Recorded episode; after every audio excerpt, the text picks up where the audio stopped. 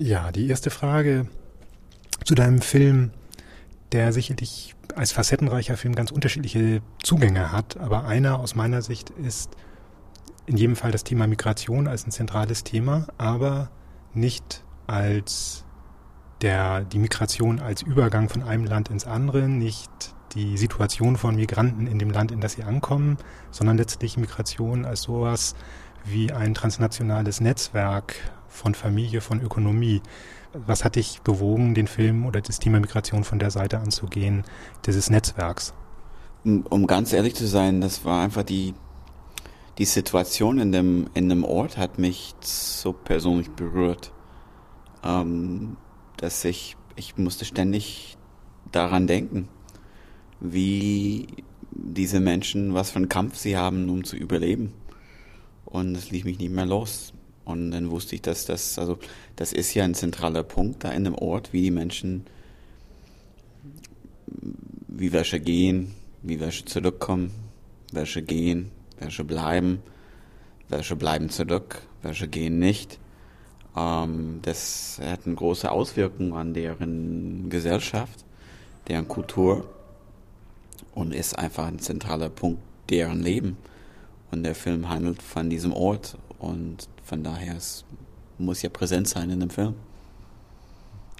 Also es scheint mir so, dass es wie eine fast zwangsläufige Kette dargestellt wird. Der Vater ist gegangen, leistet dann aber seiner Familie dann am Ende doch keinen wirklichen Support und dadurch muss der nächste Sohn gehen und man weiß nicht, äh, wo wird er ankommen? Wird er überleben?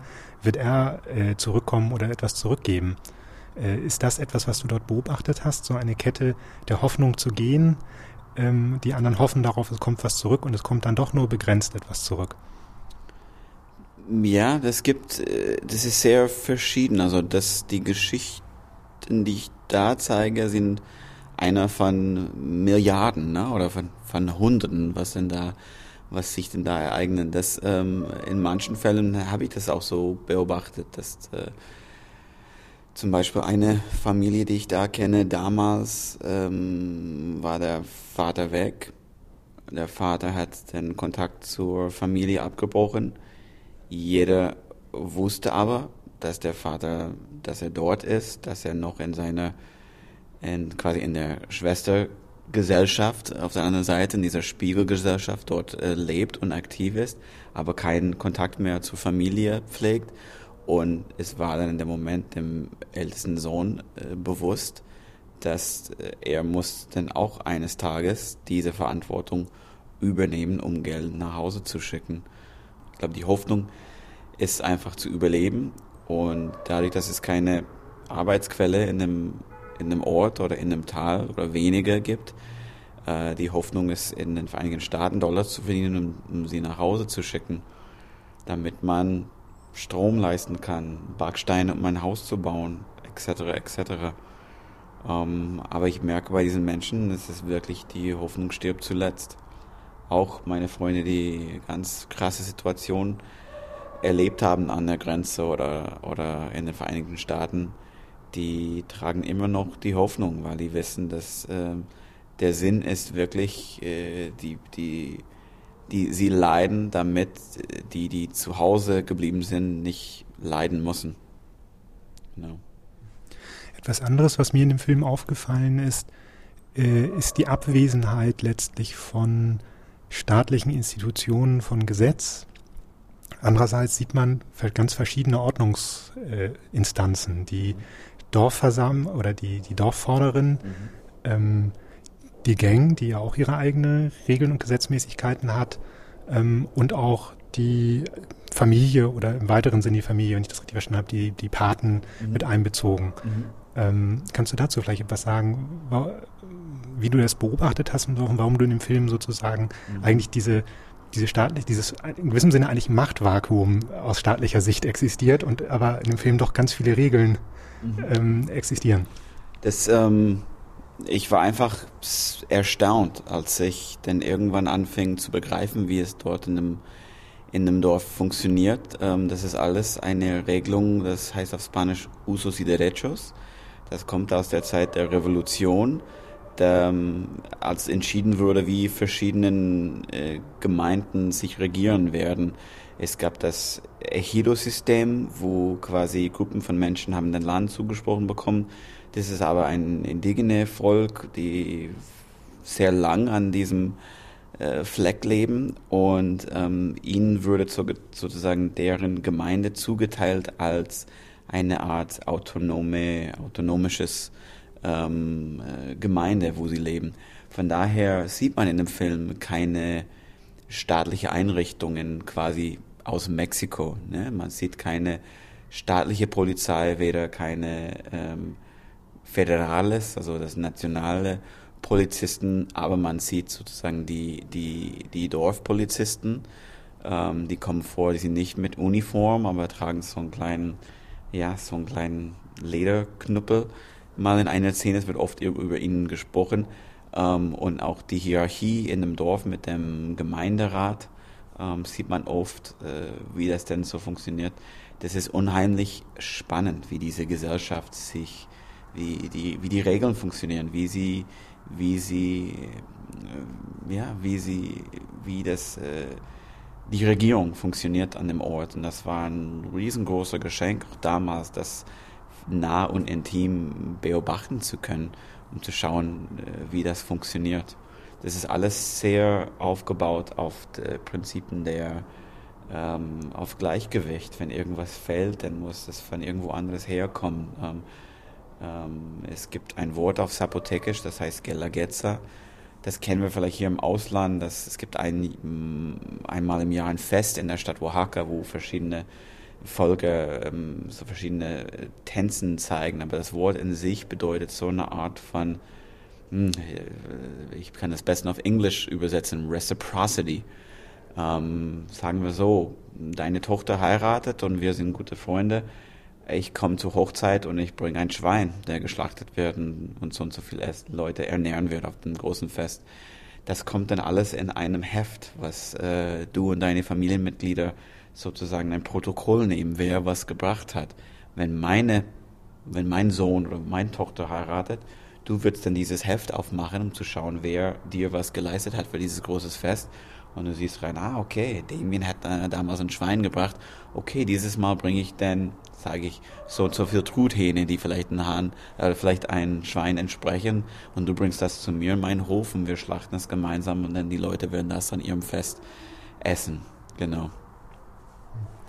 Ähm, innerhalb dieser Regeln, die überschneiden sich ja letztlich. Die Regeln der Gang, ähm, die Regeln der Alten äh, oder, oder die Regeln der, der Dorfvorsteher. Mhm die Regeln der, der Familie, in der der Großvater sozusagen die mhm. Entscheidungsinstanz ist.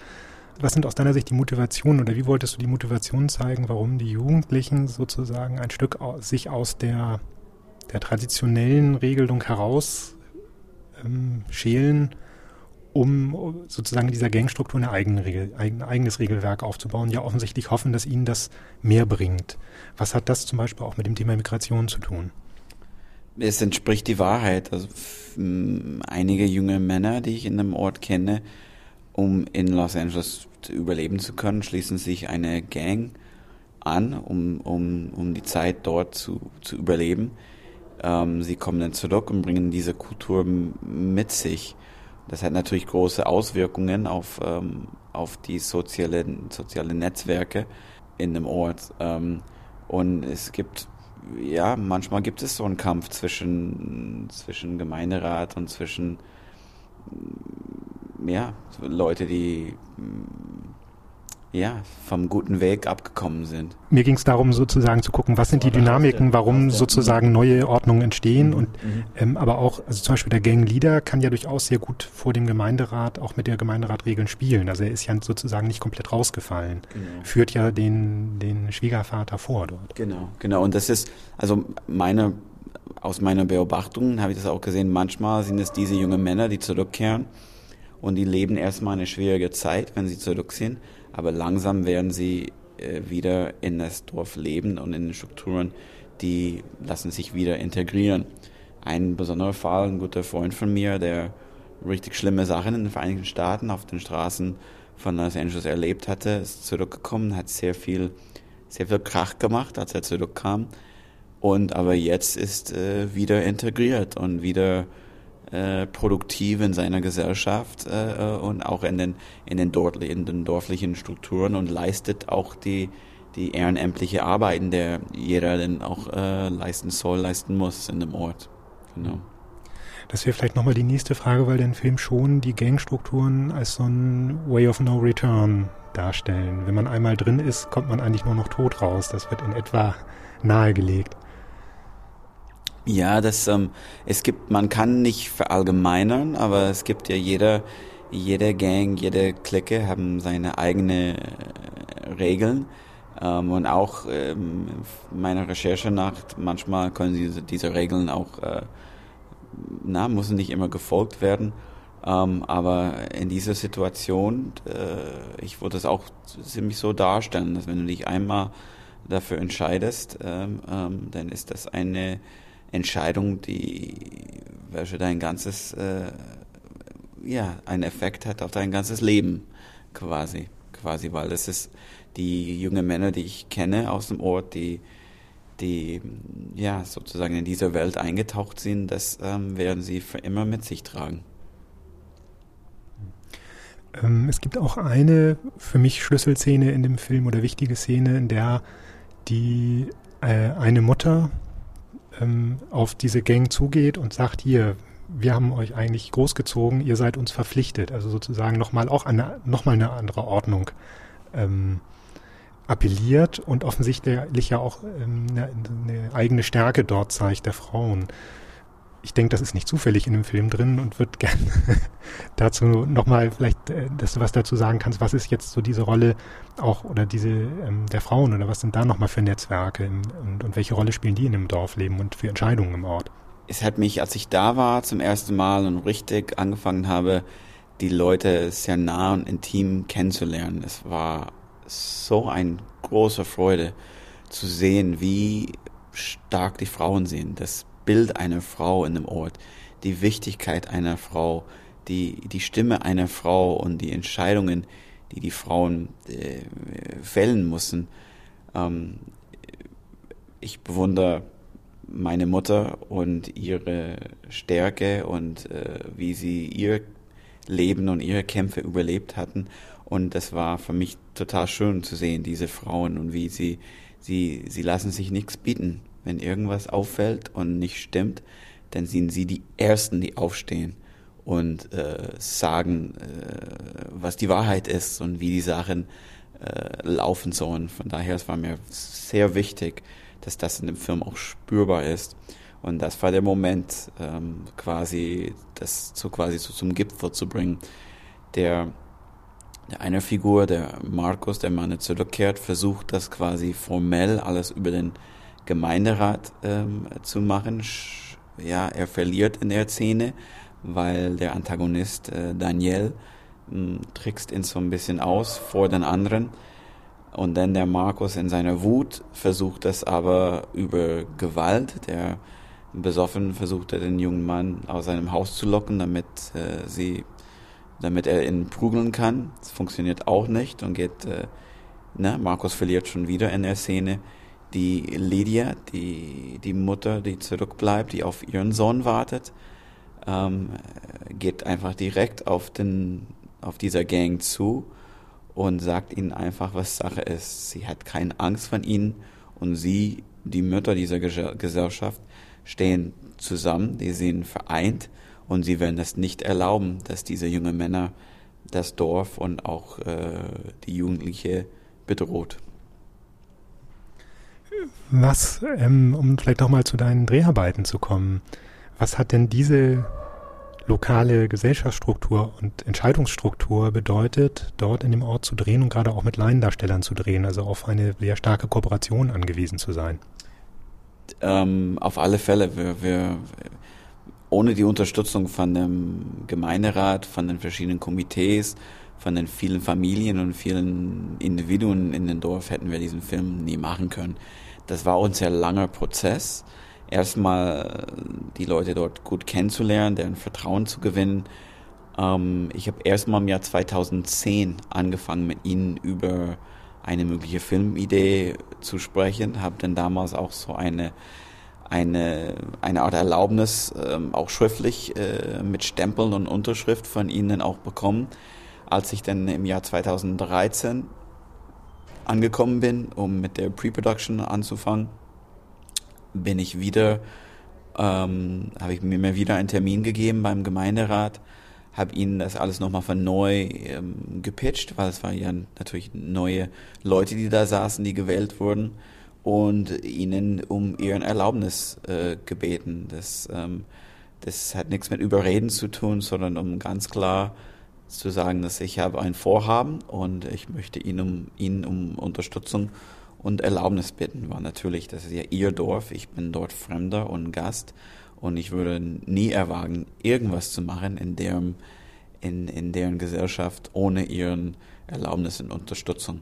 Das war aber relativ schnell, hatten sie mir ihren hundertprozentigen äh, Unterstützung äh, zugesprochen und ich muss sagen, es war wirklich großartig, wie das Gemeinderat, wie die verschiedenen Komitees und auch wie wirklich jeder im Dorf ähm, ähm, uns unterstützt hat bei alle möglichen Aufgaben. Also das war sowas von ein Geschenk und ich bin ihnen im tiefsten Herzen gegenüber dankbar das kann man vielleicht ein bisschen spüren in dem Film im Abspann, wenn die Liste der Extras kommen. Das ist so quasi so ein Abspann für sich, also die vielen Namen, die wir da natürlich äh, zeigen mussten, um jeder, na, um uns bei jedem zu bedanken zu sagen, ja, du, du hast auch, äh, warst auch bei uns und hast uns auch unterstützt und genau, du kommst dann auch natürlich auch in den Abspann rein.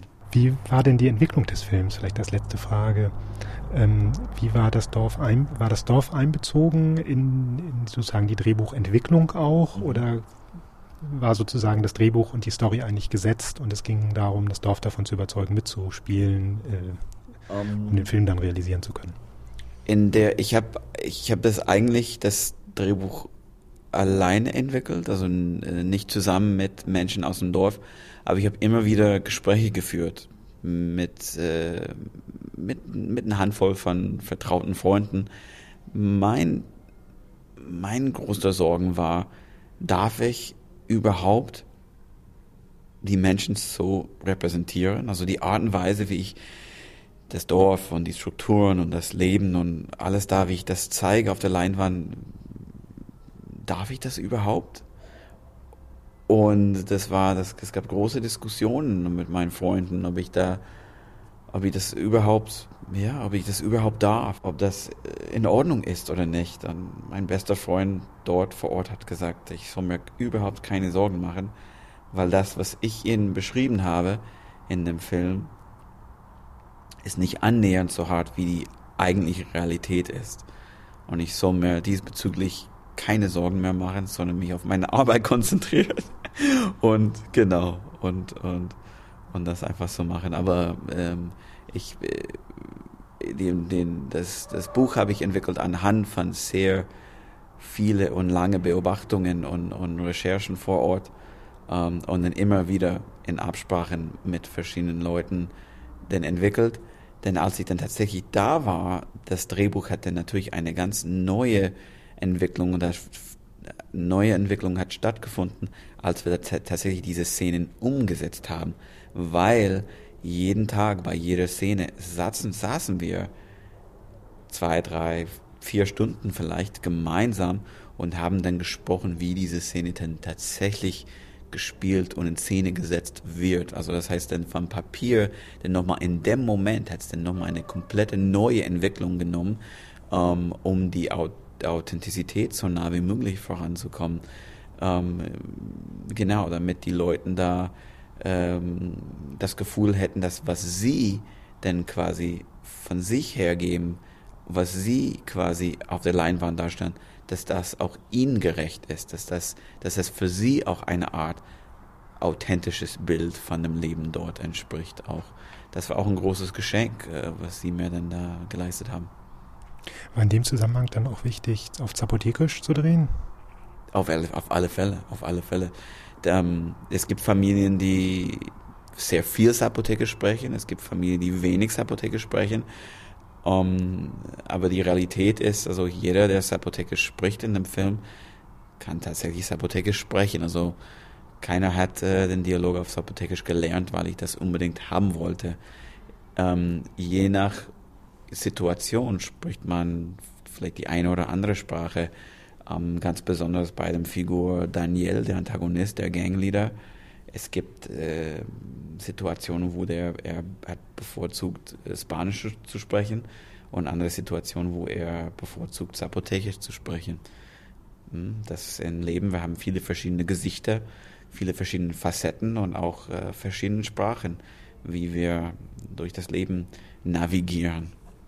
Und diese Sorge dort, ob, ob du sozusagen den Film drehen darfst oder nicht, war das jetzt mehr eine Sorge aus der Frage, was bedeutet das für das Dorf, wenn ich so eine Geschichte über das Dorf erzähle? Oder war es eine Frage, ähm, darf ich als eigentlich Außenseiter diese Geschichte erzählen? Sowohl als auch.